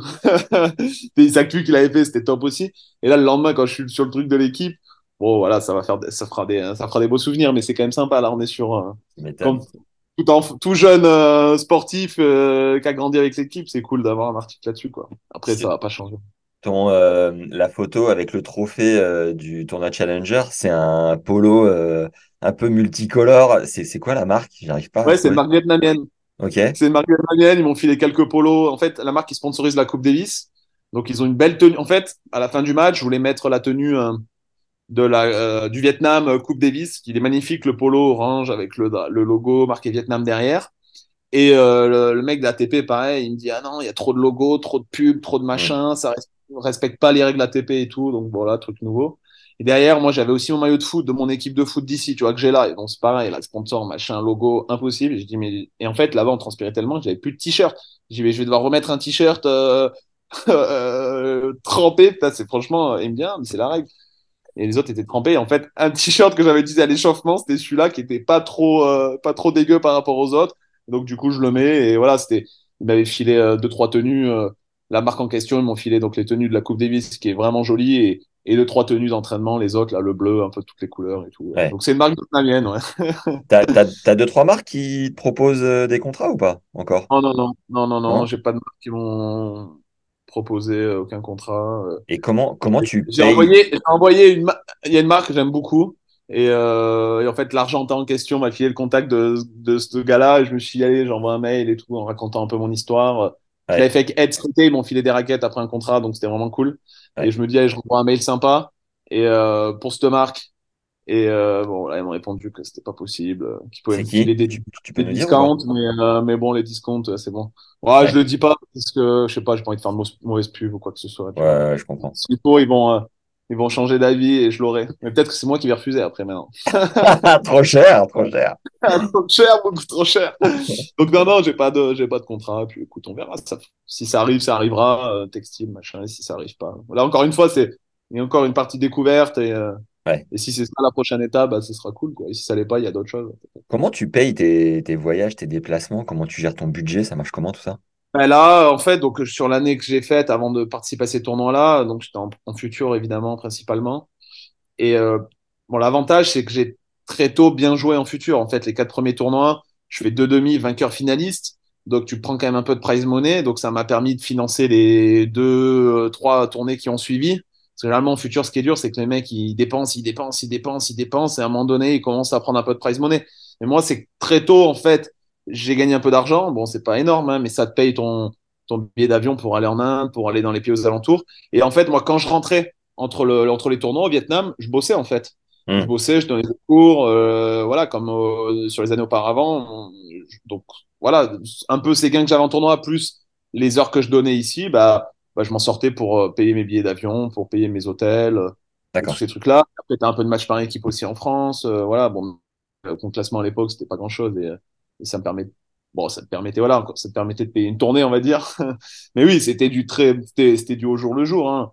Après, euh, voilà, tu fais en sorte quand tu as un budget ré- serré, bah tu fais, euh, voilà, tu dépenses aussi euh, moins que euh, que si t'avais plus d'argent. Hein. Donc les hôtels, tu fais attention. Moi, j'avais pas aux hôtels officiels. Voilà, ça fait partie aussi de ce de cette vie-là. Hein. Quand t'es en Inde, bon bah voilà, tu vas pas l'hôtel officiel à à 150 balles, tu vas à celui à 20. Ouais, ouais. ça fait partie du truc. Mais moi, ça a été une belle aventure aussi euh, d'aller dans des endroits où euh, ouais, tu te dis putain. Heureusement que je suis un peu plus âgé et que j'ai voyagé et que j'ai peur de rien, mais il y a des trucs qui sont un peu Ah ouais, euh, ils sont flippants. Et euh, Pas flippant, mais oui, on n'est pas sur un confort euh, à toute épreuve, quoi. tu m'étonnes. C'est quoi ton histoire là, les... aujourd'hui, bah là, comme je te disais au début, là, avec la tournée que j'ai faite, bon, bah, voilà, j'ai les deux, trois prochaines, trois prochains mois, prochaines tournées qui, euh, je peux les réinvestir. Mais Ah, oui, mon classement, on est encore sur un truc, euh, on parle de pas perdre d'argent, c'est déjà pas si mal. bien sûr. Ouais. Euh, tu, tu, tu viens d'où, du coup, Arthur, euh, chez les jeunes, ça racontait quoi? Et, et euh, pourquoi avoir fait un master et pas jouer au tennis direct? Raconte-nous un peu la, la genèse. T'as commencé à quel Euh, âge? Fais-nous un peu le donc moi, film. j'ai commencé très jeune, j'ai commencé à 4 ans, euh, au tennis club de la Grande Motte. Moi, c'était mon père qui jouait au tennis, mais euh, voilà, un niveau social, hein. Il a dû être à, je crois pas qu'il était à troisième série, donc il a dû être à 31 max. Mais non, il était à 30, je crois. Il était à 30. Ça, je vais pas lui enlever ça. Donc, troisième série. Et euh, donc voilà, il allait au club jouer. Puis moi, bah après, euh, je sais pas, tu prends une balle, une raquette, tu prends, tu prends goût à ça. Donc l'école de tennis à 4 ans. Après, j'ai un, et après, j'ai eu la chance d'avoir des enseignants qui m'ont euh, continué à transmettre cette passion. Donc jusqu'à 12 ans, je suis à la Grande Motte. Après, je vais à Lunel, où mes parents avaient déménagé. Donc de 12 à 18, je suis là-bas. Pareil, un super, euh, un super professeur qui, qui continue à transmettre cette passion. En même temps, nous, on est en équipe jeune avec un ou deux autres joueurs de mon, un peu plus vieux que moi, mais on joue en catégorie 13-14, 15-16, 15-16, les matchs par équipe, euh, régionaux, nationaux. Et puis voilà, moi, je suis, je joue pas trop mal. Donc euh, tu fais tout le temps les compétitions départementales, régionales, quelques tournois nationaux. Euh, mais bon, euh, mes parents, ils, très tôt, euh, ce qui importe, c'est les études, tu vois. Donc, Ouais, donc tu vois, par exemple, même quand je suis gamin, les tournois nationaux, s'il faut faire péter les cours, bon, bah, t'y vas pas, quoi. Je faisais des trucs pendant ah les vacances, pendant les vacances scolaires, tu faisais les interligues et tout. Et, et voilà, c'est comme ça. Puis à 18 ans, T'as euh, pas bah fait voilà. sport-études particulièrement? Non, non, non, j'étais au lycée normal euh, et au club municipal. euh, Mais voilà, c'était un école compète de, de Lunel. Donc, je je te dis, j'ai joué en équipe une là-bas et tout. C'était euh, c'était le, le, le, club municipal standard, mais avec une partie compétition, avec ce coach-là et avec euh, deux, trois autres joueurs euh, qui, euh, qui il y avait une émulation, en fait. C'est ça qui importait, quoi. Et t'as les, as les premiers Français de ta catégorie qui sont loin devant, t'es pas si bah, comment? en... Donc, 92, c'était Gianni Mina, euh, Antoine Escoffier. Et donc, moi, je me souviens, je au championnat de France 15-16 en deuxième année, donc 16 ans. Euh, donc, moi, je suis à 2-6. Mina, il doit être à moins 2 moins 4 déjà. Et moi, je me souviens, je jouais Scoffier, qui est 0, qui était de série 2 et qui est 0. Donc euh, voilà, c'est pas très loin, mais je suis pas, ouais. pas, pas très loin, mais j'y suis pas non plus, tu vois. Tu as 18 ans, voilà, je te dis, moi, mes parents, ils, ils t'avaient quand même rentré dans la tête qu'il fallait faire des études, mais, mais encore une, mais en plus avec du recul, euh, voilà, c'est aussi, ça m'a, ça m'a ouvert des portes de dingue les études, ça m'a formé moins, ça m'a, voilà, c'est aussi la personne que je suis devenue, c'est, c'est via, euh, via mon passé, quoi. On peut pas refaire, on peut pas. Il, il faudra avoir un clone qui avait fait l'étape euh, différente au même moment, l'autre chemin, tu vois. Donc, donc voilà. Donc naturellement, la voie se trace sous pour des études en fait. Donc, euh, euh, donc voilà, je fais une prépa éco à Lyon. Donc là, bah, on joue pas au tennis, hein. Je joue les week-ends, mais on joue quasiment plus. Mais je, mais, mais j'adore encore ça. Donc les étés, tu vois, je joue. Euh, je, je suis à 1-6 que je m'étais blessé, j'ai dû redescendre à 1-6 ou 0 et les étés j'ai deux mois euh, voilà, je me fais mes tournois open dans le coin, je fais que jouer en fait, j'adore ça. Ouais. Après, je monte à Paris, euh, je rencontre Zamorin. mais donc c'est pas. Ta vie, bascule. Voilà, la bascule. Donc tu as un peu plus de temps à la fac qu'en prépa, mais ça reste quand même des 30-35 euh, heures de cours.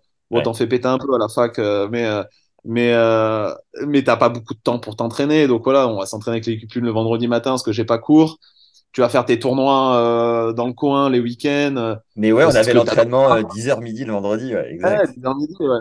J'avais pas de cours. Euh, ouais, j'avais pas cours. Et, et après, tu vas faire tes tournois dans le coin et tout. Et voilà, en fait, je suis dans un environnement académique, en fait. Je suis pas du tout dans le milieu tennis, pro, sport-études, tous ces gars-là. Mais en fait, enfin, je les regarde les résultats, mais moi, je, je grandis pas là-dedans, en fait. Je grandis dans le, dans le milieu académique. Mmh. Et, mais tu es quand même un égat, donc tu, tu fais quand même partie des, des bons joueurs français quand tu es un négatif, quoi. Et, euh, et après, bah voilà, as, donc je finis mes études en 2016, donc j'ai mon master en 2016, et, la question se pose, hein, euh, tu finis les études, tu vas bosser généralement, quoi.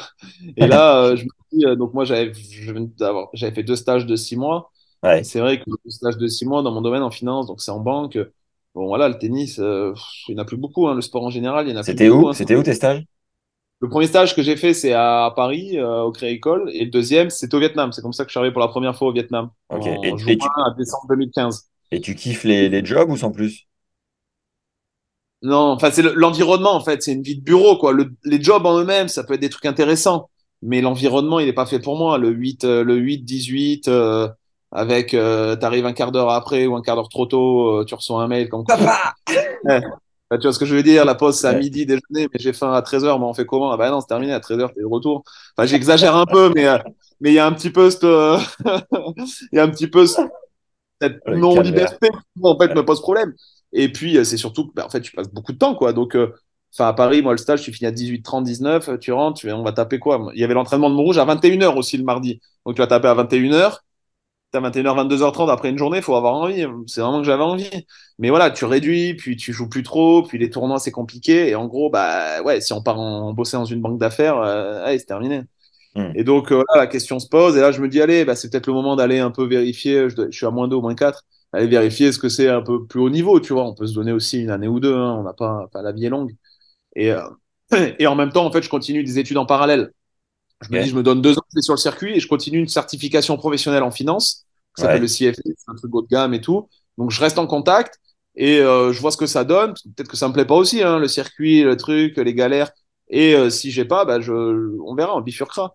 Et donc j'y vais, je joue six mois, je joue, je, je prends plaisir à, voilà, à- à- au, au tournoi au futur et tout ça, parce que c'était des futurs à l'époque. Mais Ouais. je me blesse parce que voilà, j'ai sûrement pas fait euh, qu'il fallait euh, sur les années précédentes. J'étais peut-être aussi un manque de maturité, tout ça.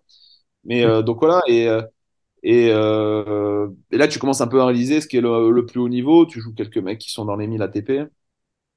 Et après, euh, voilà, la question, euh, qu'est-ce qu'on fait? Et puis voilà, moi je suis un joueur, j'ai adoré euh, jouer, j'ai adoré le tennis et, et en même temps j'avais adoré le Vietnam. Et donc en 2018, euh, je me dis, allez, j'avais eu mon CFA 1 et 2, donc il manquait que le 3 pour Ouais, ouais, propre. et, euh, et je dis, putain, non, c'est encore trop tôt, là, faut, faut continuer, j'ai, faut continuer à, à, faire du sport. et donc là, c'est là où je pars au Vietnam, c'est un pays que j'avais adoré, euh, mais où je voulais être un peu plus libre et un peu plus indépendant. Et là, je, je pars, je donne des cours de tennis. C'est quoi le plan? comment, comment tu l'as, le plan, et, et tu gagnes bien ta vie? En fait, le plan, c'est qu'en septembre 2018, euh, voilà, j'avais rencontré, moi, des, des, des, Français qui étaient installés déjà au Vietnam pendant mon stage de 2015. Ouais. J'avais joué un petit peu avec euh, quelques gars là-bas. T'es dans quelle euh, ville À Ho Chi Minh City. Ouais. Et euh, voilà, je contacte un pote qui était sur place. Je lui dis voilà, j'ai ce projet-là, j'ai envie de venir au Vietnam, me donner 6-7 mois, donner des cours. Est-ce que tu penses que pff, je peux bosser avec toi ou avec euh, d'autres gars? Il me dit bah moi c'est compliqué, mais il y a pas mal de privés. Il y a une demande pour euh, pour le tennis ici. Voilà, là il y a deux trois contacts déjà. Moi je peux pas les faire. Je te les file. Après ça va être à toi de faire ton ton réseau quoi. Enfin comme partout, Ouais. tu- de manière. Donc j'y vais, je dis allez, on y va, go et tout. Et donc j'y vais, une, deux, trois, rapidement. Il n'y a pas beaucoup de coachs là-bas, pas beaucoup de joueurs aussi. Et donc rapidement, moi j'arrive à avoir mon réseau, euh, je donne mes cours, euh, j'ai mon équipe qui est cool.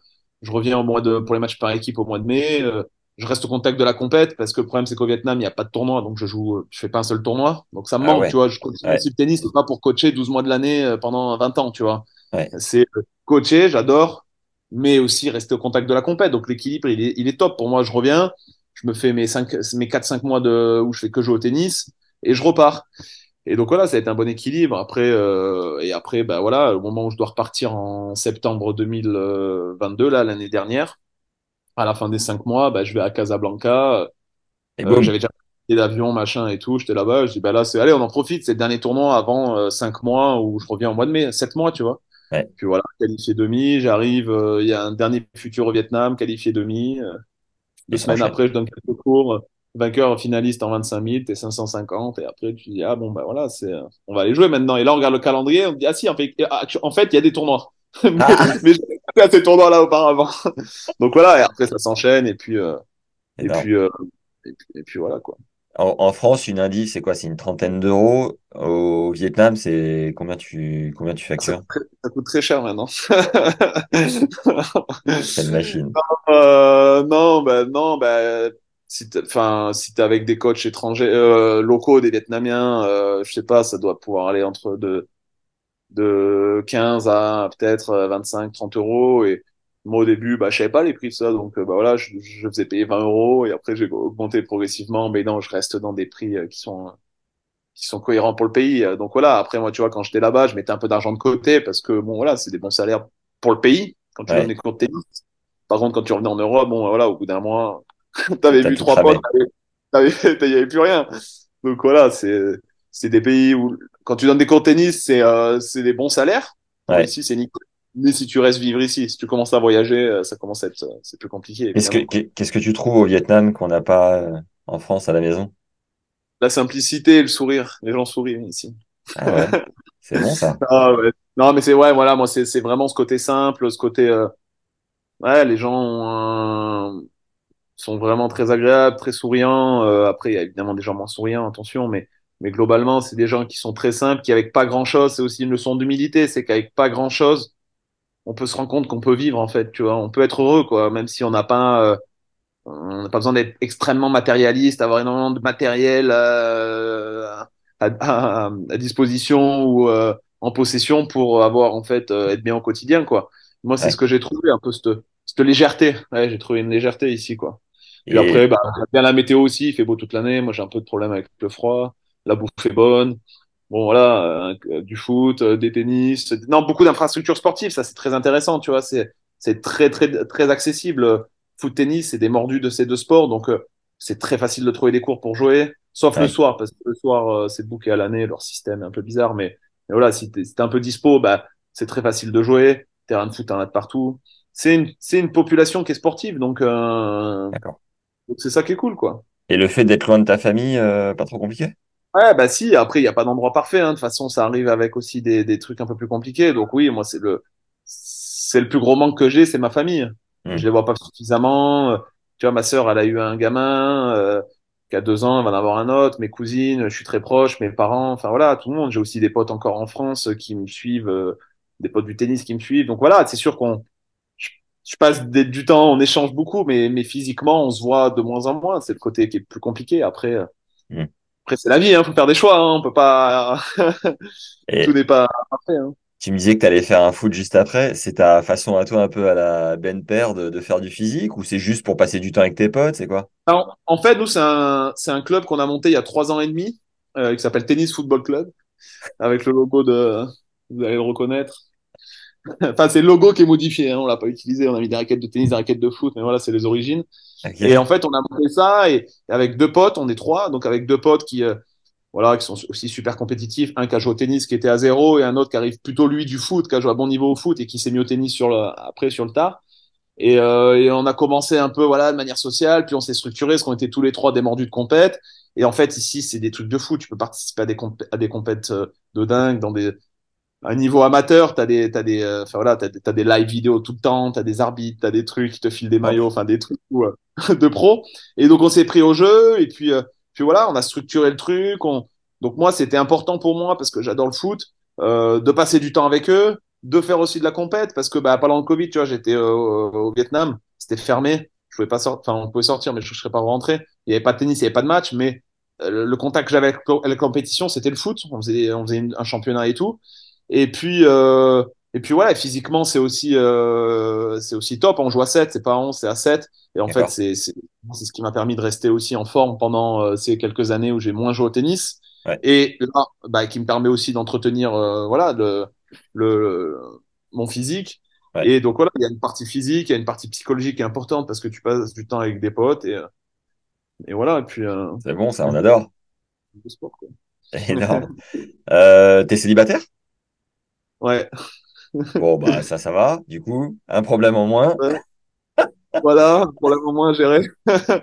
ouais, et, et, puis, et, puis, quand on voyage et tout, c'est vrai que c'est pas facile. Hein. Ouais. Mais bon. Il y a, y a moyen d'avoir euh, un passeport euh, vietnamien à terme ou pas?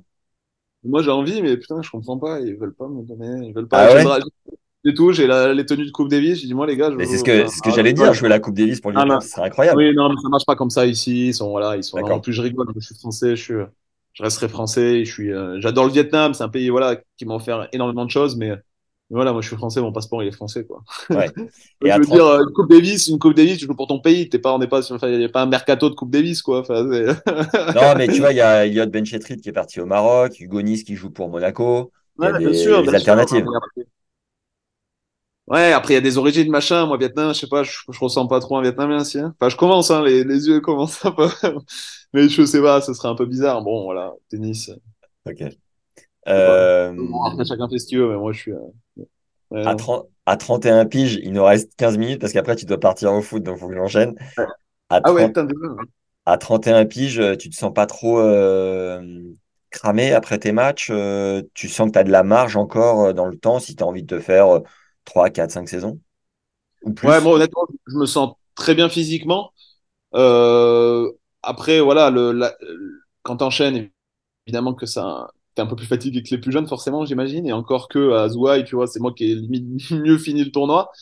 Mais tu vois, la grosse différence, par exemple, avec les tournois Open français que j'avais l'habitude de jouer durant toute ma vie et avec les, le circuit, c'est qu'en fait, on est à un match par jour. Ouais. Et ça, moi, pour moi, c'est un changement drastique. C'est qu'en fait, euh, tu joues, tu as quasiment 24 heures ou un peu moins pour récupérer. Et euh, enchaîner maintenant, moi, c'est très dur. Tu vois, quand même, quand je fais simple double, c'est plus compliqué.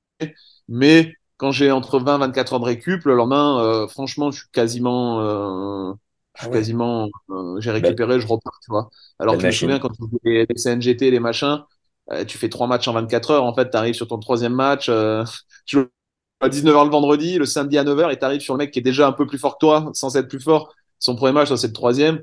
Ouais. Je peux plus, enfin, moi, je peux plus bouger. Aujourd'hui, je peux plus bouger si je dois faire un deuxième match. Donc, euh, non, ça, ça a été un truc aussi qui a, qui a, qui, qui a fait que j'ai pu euh, performer, en fait, sur ces tournois-là. C'est que c'est beaucoup plus adapté à, à mon âge, on va dire. non, mais à, voilà, à ma, à ma manière de récupérer, quoi. Ouais. Pareil, les staffs médicaux sur place, tu y vas un peu, tu fais appel aux masseurs et compagnie, ça fait du bien? En fait, au début, euh, bon, euh, tu sais, je savais pas trop si j'avais le droit, machin. Et là, si, un pote, il me dit, en ATP, t'as droit à 30 minutes par, euh, par jour de massage et tout. Donc voilà, après, les kinés, pas trop. C'est si vraiment j'ai un problème, mais j'ai pas, j'ai eu de la chance, j'ai pas eu de problème. Après, moi, sur place, quand je reviens en Vietnam, j'ai voilà, j'ai des, il y a des gars que je suis depuis de nombreuses années maintenant, surtout la période son récup et, et donc j'en fais encore plus avec eux maintenant. J'en faisais pendant depuis des années, mais encore plus maintenant parce que c'est important forcément. Donc, donc voilà, il y a deux trois, deux trois personnes avec qui on a créé vraiment une relation de confiance et et que quand je suis au Vietnam, ben c'est top quoi parce que j'ai accès à je, fais beaucoup de soins quoi. Et euh, je me souviens ta manière de t'entraîner au SMTC Montrouge, tu faisais beaucoup de séries euh, en 10 en engageant en dessous et, ça a envoyé grave avec euh, tu jouais qui? Avec Jurde, c'est ça? Euh, Jurde, ah ouais, Jurde. Ouais. Je sais pas si tu pas gagné beaucoup en plus, j'ai l'impression là. et, euh, et ta, ta, manière de t'entraîner a changé? C'est quoi ton rythme d'entraînement pour aller ah, chercher quand même le, le, next level Moi, je suis, très, je suis très joueur en fait. J'aime beaucoup jouer, donc euh, donc voilà, les entraînements, c'est vrai qu'on s'est chauffé et en fait direct, faut euh, eh, faut, faut, faut, faut, que ça compte quoi, faut qu'il y ait un but quoi. Donc euh, soit on parie un truc, soit il y a un gagnant, un perdant, même si on n'a rien parié. Moi, j'adore euh, voilà, j'adore gagner quoi. Donc en fait, bah voilà, avec Romain, on se faisait des bonnes séries. Pour qu'il batte, faut qu'il faut qu'il que lui se, se dépasse. Donc tu, chacun un petit peu se force à à, se dépasser pour gagner une série qui est anodine, mais euh, gagner, c'est gagner, quoi. Et donc voilà, moi j'aimais beaucoup jouer.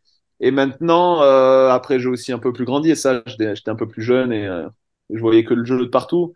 Là, j'essaye de faire des entraînements un peu plus orientés, tu vois, tactiquement. Donc, tu vois, tout à l'heure, ce matin, j'ai fait du panier avec un pote. Voilà, c'est un panier orienté tactiquement. Euh, ou, ou, un peu plus techniquement sur, bah voilà, comme je te disais au début de l'interview, des points que j'ai envie de travailler. Donc on fait un peu plus de répétitions sur certains coups du tennis et euh, sur certains schémas tactiques. Et euh, voilà, après quelques, quelques, toujours quelques points parce que je suis joueur, mais c'est vrai que je me surprends à, tu vois, sur les tournois quand j'arrive et tout, euh, souvent les mecs, euh, on est là, on prend à une heure, on s'échauffe et boum des points direct. Et moi en fait j'aime bien maintenant euh, la première premier entraînement quand j'arrive sur un tournoi, c'est bah, jouer avec un sparring parce que on tape pendant une heure, on, voilà, moi je sens les balles, le cours, euh, j'essaye de voir mettre en place directement ce qui fonctionne ou pas technique, tactiquement, tu vois, avant d'aller directement faire des points. Donc je suis un petit peu moins, D'accord. je suis un petit peu moins acharné de points tout ça, mais oui, le but, enfin, moi le but c'est de, c'est de compter, il hein, faut compter. Hein. tu, vas, tu, vas, être dans le cut des qualifs de l'Australian? Non, non, non, là je suis loin encore. Je suis ah loin, ouais, je suis loin. Ouais, ouais, ouais, bah là les cuts ils sont maintenant ils sont. C'est quoi, c'est 230, non, c'est pas ça? Ouais, ça doit être par là. Ouais, j'ai pas regardé. De toute façon, moi, je regarde pas trop ces trucs-là. Je, sais que je j'y suis pas. Si je gagne des matchs, bon, on s'en rapprochera. Si t'en gagnes pas, tu Ouais. seras pas. C'est assez trivial comme raisonnement, mais, mais non, je regarde pas. Là, j'ai j'ai mes- j'ai mes- j'ai mon calendrier prévu là sur les sept semaines qui arrivent. Bon, là, il y a. Tu peux regarder si tu te dis est-ce que vaut mieux aller à tel endroit ou tel endroit, prendre tel point potentiellement. Voilà, j'essaie d'aller jouer les plus gros tournois que je joue, gagner les mecs et si je gagne des matchs, je prendrai des points et puis on verra si on s'y rapproche ou pas quoi. Euh, tu te donnes, euh, je sais pas, euh, tu vis au jour le jour ou tu te dis, allez, vas-y, je pars pour 2, 3, 4, 5 ans, on verra quoi. On verra, encore une fois, tout est tellement arrivé vite que c'est, c'était dur de prévoir. Il y a un an, après Maroc, on te dit t'es là. Non, il y a six mois, après le, le, le deuxième titre en 15 000 que je prends, on va te dire tu fais un, un Masters 1000. Non, j'aurais dit non, j'y crois pas trop. Euh, voilà, aujourd'hui, le quotidien, c'est que t'es, euh, les trois prochains tournois, je suis tableau de challenger, donc c'est ton quotidien aussi. Donc, euh, voilà, on verra. Ça peut aller très vite dans un sens comme ça l'a été pour moi. J'espère que ça sera un peu moins vite dans l'autre sens, évidemment. Mais euh, voilà, j'espère continuer à monter. Euh, après, y rester. On verra. Franchement, c'est super dur. Je peux pas, je peux pas. Ouais. Ça va dépendre de, de mon classement, des opportunités, de la vie, de tous ces trucs-là, quoi. As joué Mais oui, le beaucoup. plus euh, longtemps, le plus longtemps on peut vivre ce genre de la vie que j'ai actuellement. Je te cache pas que je la pousserai le- autant que possible. hein. C'est bon, ça on adore, on te le souhaite, mec.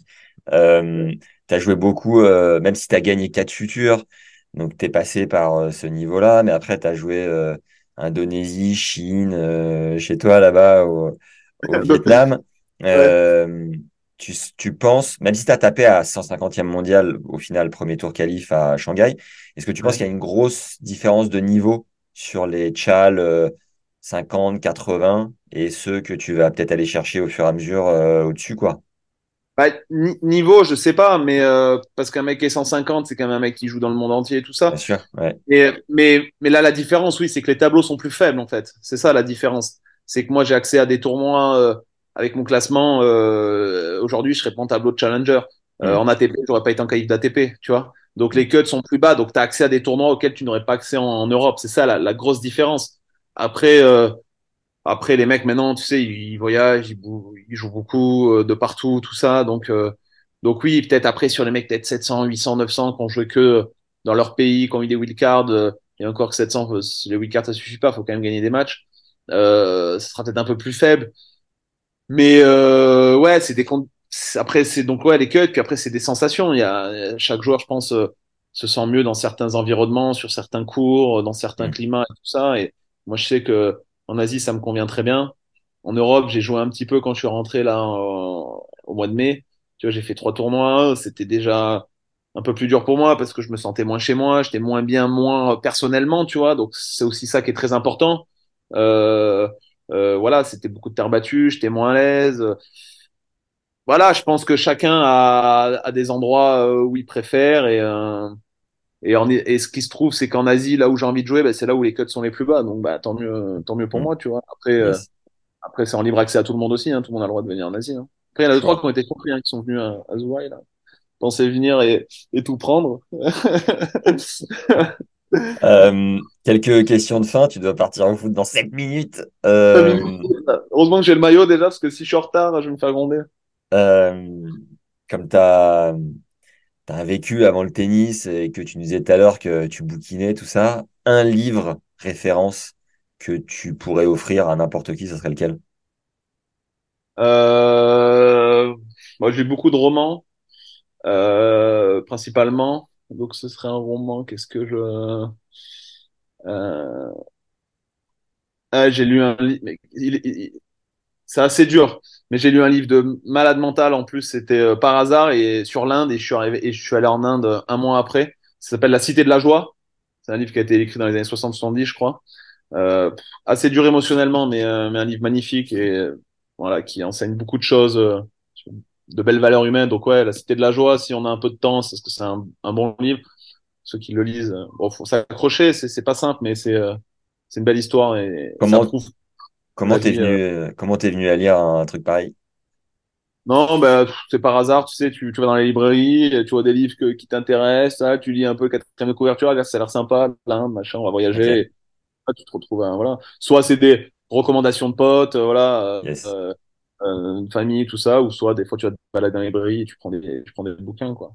Le, le film que tu pourrais regarder euh, 800 fois sans te lasser, ce serait lequel? Euh, le film euh, que je pourrais, euh, 800 fois, je sais pas, mais j'ai vu un, un, un, magnifique film il y a il y a un an et demi. C'est un petit film, parce que moi j'aime bien, en fait, quand je rentre à Montpellier, je vais euh, dans les cinémas de ville avec des films d'auteur. Et j'avais vu un film qui était euh, super, qui se tournait à 7 d'ailleurs. Et euh, je l'avais envoyé à tous mes potes, à ma famille et tout. Putain, faut que je retrouve le nom. Attends, comment il s'appelle? Putain, c'est sur trois frères, une famille. Ah, Attends, tu me donnes une seconde, je le retrouve. Vas-y. Une seconde ou pas? Ouais. Euh, En attendant, est-ce que tu peux répondre à cette question? Le concert le plus dingue que tu vu de ta vie? euh, le plus dingue. C'est pas un concert, c'est un festival qu'on a fait avec des potes à Amsterdam. euh, Amsterdam Music Festival. Ouais. C'était pendant trois jours. T'avais vu qui?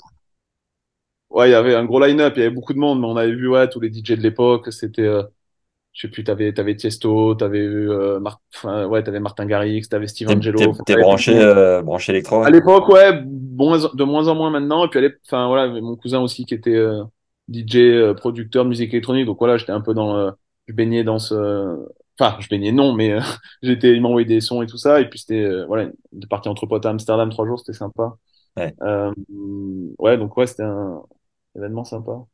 Ah, je l'ai pas puré, c'est nul parce qu'en plus c'est un Tu me super film. un- tu me l'enverras euh, en Ouais, je te WhatsApp. l'enverrai, tu le rajouteras Ouais, au. je le C'est pas un film très connu, mais Fais-moi, fais-moi un petit audio WhatsApp et je le Ah, mettrai.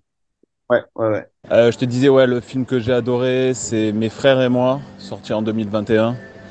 Euh, voilà, un film assez simple, mais euh, euh, vraiment cool, vraiment sympa. Euh, voilà, voilou. Comme euh, t'as fait la, la teuf un peu, t'as vécu comme tout le monde, t'as, t'as pris des drogues un peu ou pas? Non, non, non, non, je suis pas du tout là-dedans. On a bu un peu d'alcool. Il y a eu des soirées sympas avec un peu d'alcool, mais non, pas de, ok. pas de drogue. Jamais. Fumer, drogue, ça, m'a jamais intéressé. en tournoi, t'es du genre à allumer Tinder ou t'es focus tennis? Ben, j'ai pas l'application Tinder et je crois que j'ai dû l'avoir euh, peut-être en cumulé trois semaines dans ma vie. Et c'est véridique. Ça marche pas, ça fonctionne pas chez moi. J'ai pas, je sais pas comment t'es plus école euh, rencontre en réel, quoi.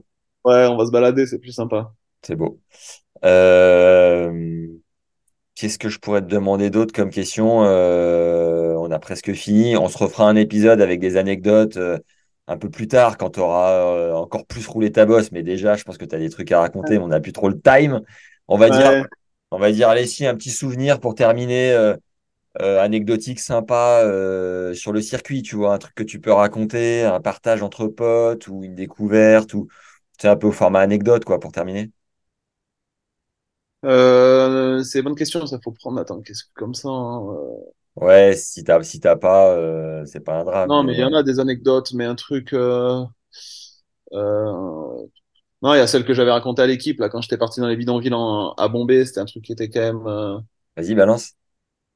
Bah, en fait, j'étais donc j'étais à Bombay, donc c'était après la tournée là, les quatre tournois que j'avais fait et les quatre premiers tournois que j'avais fait, les deux tournois que j'avais gagnés en Indonésie. Donc je vais à, je on va les jouer, donc je vais à Bombay, un, un 25 000 et euh, donc j'étais deux séries. Bon, bon bref. Et le tournoi en fait se trouve dans l'ancienne ville de Bombay, dans la vieille ville. Donc euh, voilà, euh, architecture euh, coloniale, tout ça, mais, mais voilà, t'arrives à Bombay, c'est déjà un choc euh, émotionnellement, c'est assez dur, quoi. Une grosse pauvreté dans ce quartier-là et tout.